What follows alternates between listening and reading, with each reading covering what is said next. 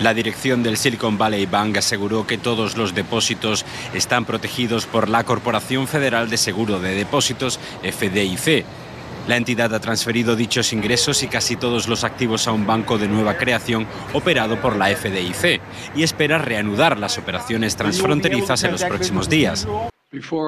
Previamente, el presidente de Estados Unidos, Joe Biden, anunció nuevas políticas para mantener un sistema bancario sólido y pidió al Congreso que refuerce la regulación del sector bancario.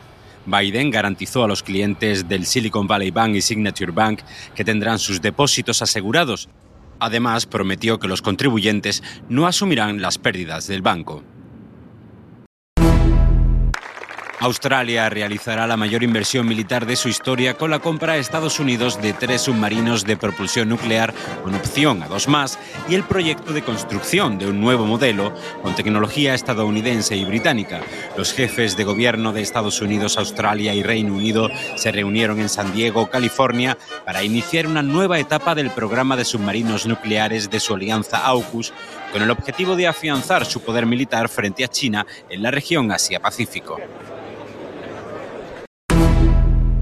El presidente Gustavo Petro celebró este lunes el inicio de un segundo proceso de paz en Colombia, luego de que la Fiscalía del país suspendiera a pedido del mandatario 19 órdenes de captura contra disidentes de la extinta guerrilla FARC. Se espera que este proceso, a diferencia del que se realiza con la guerrilla del Ejército de Liberación Nacional ELN, se lleve a cabo en el país.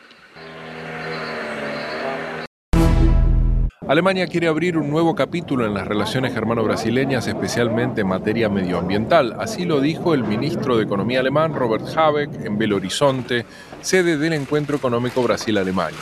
Habeck apuesta por la creación de lo que denominó un puente verde sobre el Atlántico para aprovechar el enorme potencial de Brasil para la generación de hidrógeno verde.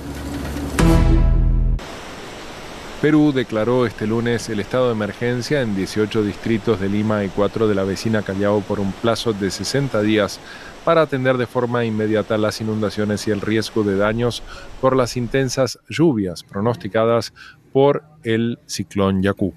Desde que comenzó en septiembre pasado la temporada de lluvias en Perú, las autoridades han registrado al menos 59 muertos y más de 12.000 damnificados.